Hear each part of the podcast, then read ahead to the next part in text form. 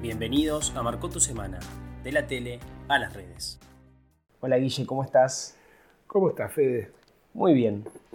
Hace unos días vimos la jura de algunos ministros nuevos en el Gabinete Nacional y recibí el mensaje de una amiga. Tengo una amiga, bueno, tengo varios amigos que se dicen ateos o agnósticos, pero una particularmente, que si bien no coincidimos en cuestiones de fe, nos tenemos mucho precio, me dice, ¿viste a vos que te gusta la política? ¿Viste la jura del el nuevo ministro de Educación? Le digo, sí, Jaime Persic, lo conozco un poco de antes, no personalmente, pero sí quién es. Le digo, ¿pero por qué? Me dice, ¿no viste el gesto que tuvo? Le digo, no entiendo.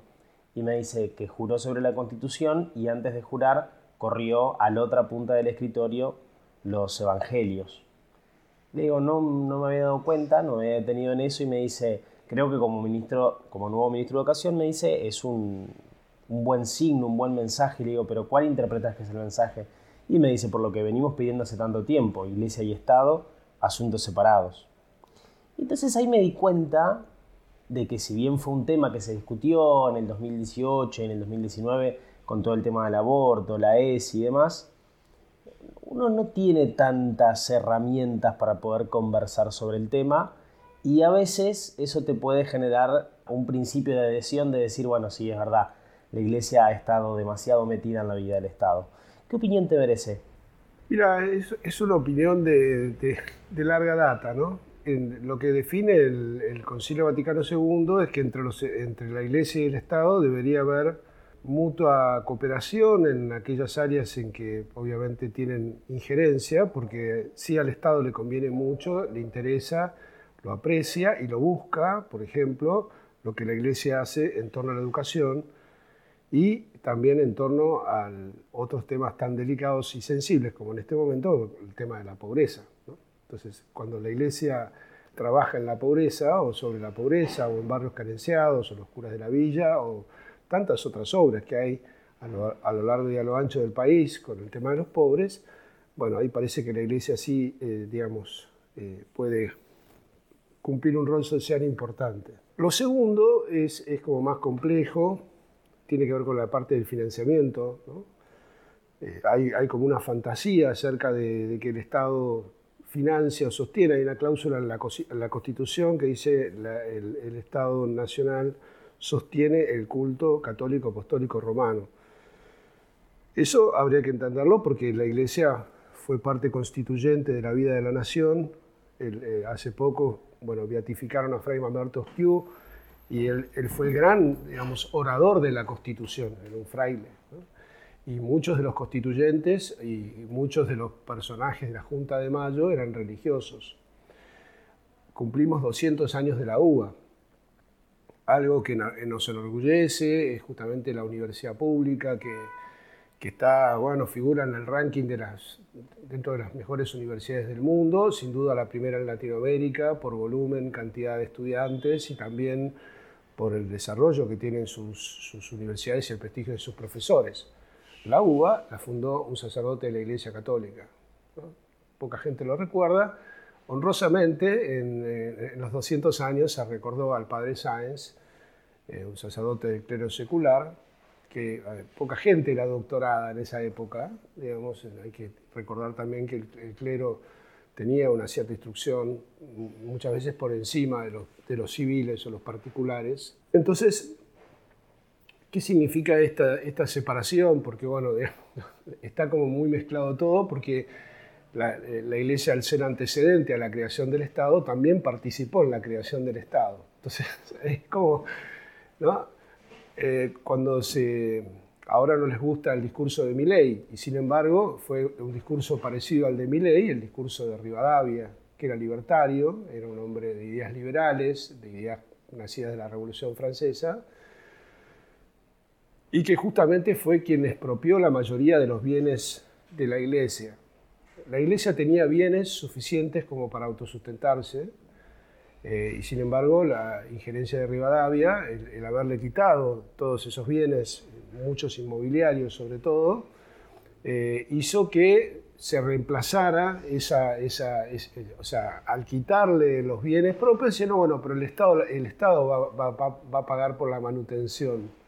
Entonces, fue el robo del Estado lo que generó la dependencia en, algunas, en algunos casos de la dependencia de la iglesia del Estado. Pero no, no, era, la iglesia podría ser autosustentada, podía, era de hecho autosustentada. ¿no? Entonces me parece fantástico, iglesia y Estado, asuntos separados, devuélvanos los bienes que nos quitaron y la iglesia podría sustentarse perfectamente aunque hoy, a, pesar de eso, ha, ido renunciando paulatinamente a esos beneficios que tenía, que eran bastante escasos, porque solamente el, Estado pagaba el, sueldo a los obispos, un sueldo equivalente al de un juez de instrucción, que se fue quedando, porque últimamente creo que no eran más que 40 mil pesos, un sueldo que casi se acerca a un sueldo mínimo, y eh, un aporte por por cada seminarista que estaba en formación. Eso era todo lo que proveía y quizás alguna ayuda a parroquias de frontera. Eh, eso, las parroquias, las parroquias, nuestras parroquias, no tienen ningún tipo de auxilio o sustento de parte del Estado y algún beneficio impositivo, como no pagar tasa de alumbrado, barrio y limpieza. Eso es un beneficio municipal que lo tienen todas las fundaciones, o sea, todas las entidades de bien público, eh, justamente por la labor social que realizan, el, Estado, ya sea en el caso del municipio, las exime o las provincias las exime de esas tasas. Hace dos años publicabas en Valores Religiosos, en Clarín, cuando fue el boom del pañuelito naranja de Iglesia y Estado Asunto Separado, publicabas No se puede separar lo que nunca estuvo unido. ¿Seguís pensando lo mismo? A mí me parece que, y ya ahora es, más este, experiencia personal. Me parece que los favores se pagan. los favores se pagan. Entonces, eh, cuando uno acepta favores del Estado, el Estado lo termina cobrando en algún punto. O quizás uno inconscientemente los termina pagando. ¿Cómo los paga? Y los paga con quizás no criticando demasiado a determinado gobierno, o siendo complaciente o haciendo la vista gorda con otra cosa. Entonces, yo toda la vida preferí ser autónomo a la hora de, no tener un beneficio concreto, porque creo que en serio, los, cuando uno depende de la política para el subsidio de esto, la, tasa de lo otro, termina como enredado, complicado. Por lo menos en la libertad para hablar. Y un puntito, Fede, que a vos te atañe particularmente, que es el punto de la educación, ¿no? Sí, Guille, y con respecto a eso, el tema de los subsidios del Estado a los colegios privados, porque hoy muchos dicen que, bueno, colegios privados no hay, que en todo caso son o semi privados o semi públicos, depende el porcentaje de aporte que sea por parte del Estado, sobre todo para los sueldos docentes. ¿Por qué una persona, por ejemplo, que es atea, que es agnóstica, con sus impuestos, banca un colegio privado tal vez confesional? Está, muy bien la pregunta. Eh, en primer lugar, eh, si el Estado quisiera darle educación a, todos, que es un deber propio del Estado, ¿no? el Estado debería, darle o poder darle educación a todos los niños en edad escolar. Para que te des una idea, solo en la ciudad de Buenos Aires, el padrón educativo de la Iglesia Católica llega al 50%. Quiere decir que si nosotros decidiéramos, o el, episcopado decidiera, o en todo caso el arzobispo de Buenos Aires, a quien le compete eh, Buenos Aires estrictamente, decidiera retirarse de la educación, decir, bueno, no quiero más colegios, tengamos solamente parroquias, dediquémonos exclusivamente a, los templos, a la parte religiosa y cerremos nuestros colegios. El Estado se quedaría con el 50% de los alumnos en la calle. Entonces, ¿qué haría la iglesia? Bueno, haría con esos edificios que hoy en día pone al servicio de la comunidad, por ahí a lo mejor emprendimientos inmobiliarios, eh, son terrenos en general bastante costosos, están bien ubicados. O sea que la iglesia en realidad lo que está aportando es no solamente la matriz educativa, sino eh, edificios por los que no cobra alquiler al Estado. Y el Estado lo único que hace es colaborar en algunos casos, en los casos de los colegios parroquiales sobre todo, que son bastante accesibles, colabora con la planta docente de lo que es estrictamente de la matrícula escolar, porque después las cosas extras que quiera poner el colegio, la catequesis o, no sé, clase de computación o demás, eso va por una currícula aparte y se paga con la cooperadora de los padres. Otra cosa son los colegios que renunciaron a todo subsidio, que son privados y de la iglesia o de alguna congregación religiosa, que pueden cobrar la cuota que quieran. Y en general son colegios que tienen una excesiva demanda, es decir, que si uno quiere entrar, tiene que hacer este, lista de espera larga y a veces tener como haber sido hijo de exalumno o lo que fuera para poder ingresar. Es grande el caso de los padres, aún no siendo demasiado confesionales o demasiado religiosos, buscan un colegio de la iglesia para mandar a sus hijos porque hay digamos, menos, menos este ausentismo, es más sistemático, más ordenado y demás. Y yo creo que lamentablemente la, la educación en la que yo creo fervientemente, creo en la educación pública, y que fue sin duda en la Argentina una educación pública de excelencia, pero una educación que se fue con el paso del tiempo y con los, con los magros salarios y descuidando, si se quiere, la formación de los docentes, poco a poco se fue como degradando. Entonces, eh, muchos padres buscan quizás el colegio privado porque piensan, no sé si es así o no, no soy un experto en educación, que es mejor la educación de un privado que la de un público. Este, no lo sé, sin duda que la gran mayoría de los dirigentes de, la sociedad argentina han, nacido, han, salido de colegios como el Nacional de Buenos Aires, por ejemplo, que son colegios de universitarios o el Carlos Peregrini de altísimo prestigio.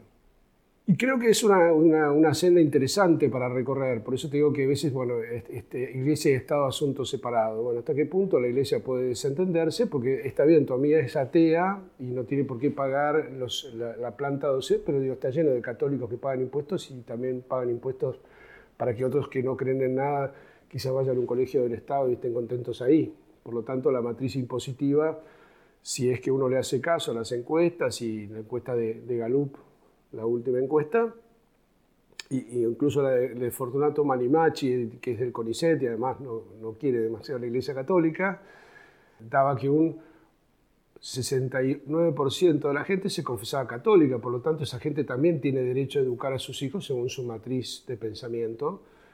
Por supuesto que esa matriz de pensamiento dentro de las normas que el Estado impone, que no tiene por qué imponer cosas que quizás, que es quizás para otro tema, que vayan en contra de las ideas, ideas de las personas que forman parte de la sociedad.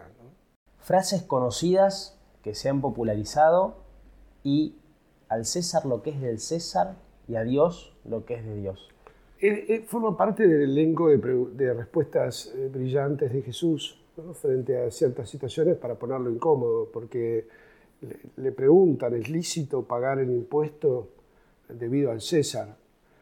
la nación estaba invadida por los romanos, o sea, estaban siendo sojuzgados, y dentro del sojuzgamiento, el sojuzgamiento impositivo era uno de ellos, es decir, tener que pagar tributo a un gobierno extranjero que se llevaba parte de lo que producía, es una parte importante. Por lo tanto, si Jesús contesta que sí, lo que está diciendo es, está bien que estemos sojuzgados, si contesta que no, eh, lo, acusan de sedición. ¿Qué contesta Jesús? Bueno, che, ¿de quién es la efigie que está en la moneda? Del César. Bueno, denle al César lo que es del César y a Dios lo que es de Dios, con lo cual no dice que no haya que pagar impuestos, todo lo contrario. ¿no? Pero ¿qué es, lo, ¿qué es lo que es de Dios? ¿Qué es lo que es del César? Bueno, sin duda, si lo referíamos a, la, parte de la iglesia en concreto, al ministerio ordenado, al, al episcopado, a los sacerdotes, nosotros somos agentes de lo divino en el mundo y tenemos que darle a la gente que está en el mundo eh, herramientas desde lo divino para que pueda proceder sobrenaturalmente en medio de sus realidades temporales. Pero, pero el, que está en el mundo tiene que ocuparse de los asuntos del, mundo, no puede, digamos, eh, eh, espiritualizarse tanto que abandone sus obligaciones.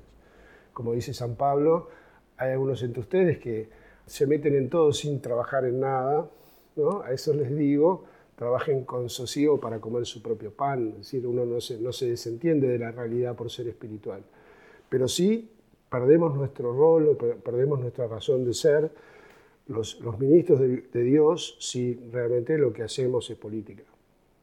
Guille, hace un ratito decías que la iglesia ha hecho muchas veces, y decimos iglesia como institución, está claro, eh, ha hecho por ahí la vista gorda con ciertos gobiernos o con ciertas situaciones. Y una de las críticas que la gente que por ahí no cree en la institución o, en el orden jerárquico de la iglesia, dice, bueno, es cierto que siempre ha estado metida en los momentos más oscuros de la historia, por lo menos de la República Argentina, en lo que nos podemos remitir, como la dictadura militar, el proceso del menemismo, el gobierno de la alianza. ¿Es cierto este mito o este monstruo de que una parte, por lo menos, de la jerarquía de la iglesia ha estado en esos... Otra, parte te va a decir que... Eh, porque me parece que la iglesia es todo. Y cuando vos mirás la iglesia, tenés que mirar la sociedad. Cuando mirás la sociedad, tenés que decir, ha, habido hijos de la iglesia en todos los lugares. Porque, está bien, eh, o sea, la afirmación popular, si se quiere, es, bueno, no, la iglesia estuvo tan metida en el proceso. Eh, sin embargo, te diría que Firmenich, eh, los Abal Medina, eh, toda la gente que formó Montoneros surgió de, la acción católica. No lo digo porque sea una cucarda que nos podamos colgar como una medalla. la, verdad que siguieron un camino que fue un camino equivocado, que fue el camino de la violencia pero era gente que pertenecía a la Iglesia Católica, uno podría decir también había cuadros de la Iglesia Católica metidos en la guerrilla, porque creían en la justicia social o porque creían en otra cosa y bueno, eligieron un camino que la Iglesia cree también es equivocado. También había curas del tercer mundo, también había obispos como, como Jaime de Nevares o como Angelelli que fueron abanderados de los derechos humanos, bueno, eso también es la Iglesia. Entonces, me parece que cuando vos eh, hablas de la iglesia, sino que, si uno quiere ser honesto, sobre todo con la historia, que no hay que leerla en clave del, presente, sino más bien en clave del pasado, eh, hay, que, hay que tratar de entender que había hijos de la iglesia en todos los lugares, aunque quizás la jerarquía o alguna parte de la jerarquía estaba más involucrada con quien detentaba el poder en ese momento. Creo que nadie se opuso tanto al proceso privatizador de Menem como la Iglesia Católica. Si vos recorres los discursos y los documentos del episcopado de aquella época, y el episcopado tuvo una gran injerencia en Iglesia y Comunidad Nacional con la, con la vuelta a la democracia, por ejemplo, documentos que han quedado en el olvido, grandes obispos como Laguna o Primatesta, que tallaban sin duda eh, de una manera muy positiva en la realidad nacional. Y bueno, ese proceso este, y te vas a encontrar, como te encontrás hoy. Hay, gente que hoy es proclive eh, a este gobierno y otra gente que es miembro de la iglesia que no le gusta absolutamente nada y está en la vereda de frente. ¿no? O muchas veces dicen, bueno, vos mencionaste la alianza, eh, otro podrá decir el. La verdad que la iglesia siempre la tilda más de peronista que, que de, otras tendencias, porque bueno, el, peronismo adhería a, a la doctrina social de la iglesia, y dentro de la iglesia también hay gente que tiene otras ideas que son totalmente opuestas al peronismo. Entonces, es, como, nada, como hay argentinos en, todas las instituciones y en todos los partidos políticos, eh, me parece que es, es, una frase simplificadora decir en qué lugar.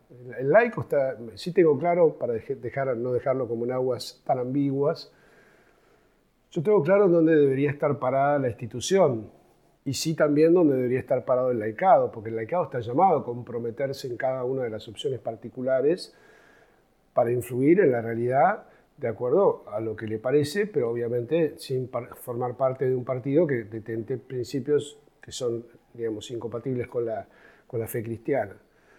Pero la jerarquía o, o los obispos o los sacerdotes tenemos que ser apartidarios.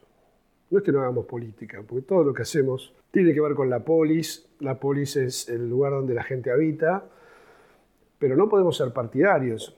Y esta es una charla que yo tenía, por ejemplo, con Sergio Berman, con quien me unió una, gran amistad en su momento, cuando era dirigente social, y hacíamos varias cosas juntos. Yo le decía, mira, Sergio, si vos te, te enrolás en un partido, o sea, pasás de ser un dirigente social con una voz sobre un tema, el tema de la inseguridad era un tema que trabajábamos mucho juntos por el sufrimiento de la gente. Si pasas a ser parte de un... te enrolás en un partido, lo partidario parte, por definición. O sea, ya vas a tener algunos que, están, que adhieren a tu persona porque son de ese partido y otros que están enfrente, se van a enfrentar a vos porque no son, no son de ese partido. Y también dentro del partido hay gente que te mata, porque dentro de los partidos también los partidos se parten, pues, están llenos de internas, porque donde hay dos, dos argentinos hay tres internas. Entonces es como que es algo propio de la naturaleza, del, propio ser político. Y el pastor, un, un sacerdote, alguien que habla de Dios, está llamado a ser pastor de todos. Entonces ahí me parece que es la confusión. Yo ayer le escuchaba a un amigo quejarse, decía, bueno, che, no puede ser que, digamos, de un lado y del otro haya, a veces en la homilía cosas políticas. ¿no? Hablar de política no es el lugar. No, es, el lugar, la homilía en una, en una misa es para hablar o para acercar el Evangelio, no para hacer partidismo político, para llevar agua para tu molino, a quién hay que votar. Padre, ¿a quién voto? ¿Qué sé yo? Vote que le parezca. No soy, no tengo por qué decirle a quién, decirte a quién votás. Guille, siempre es un placer escucharte. ¿Querés hacer alguna última reflexión? No, que son discusiones válidas de dar. Eh, y está buenísimo tu pregunta, porque me parece que a lo mejor escuchar esto puede ayudar a, alguna, a otras personas a, a, a, partir de esto formarse y buscar, ¿no? porque a ver, lo que me parece que muchas veces están las preguntas, pero no hay como quien responda, digamos, o no hay argumentos, como decís vos, ¿no? ¿cuáles son los argumentos por los cuales esto tiene que ser o debería funcionar de esta manera? y quizás no los conocemos. Entonces está bueno cuando aparezcan estas dudas, bueno, también tener el intento de buscar eh, cómo responder, cómo responderse y cómo plantarse, digamos, uno, frente a tu propia sociedad, frente al Estado, frente a lo privado, frente a lo público, frente a la educación. A vos, Guille, gracias. A nuestros oyentes, hasta la semana que viene.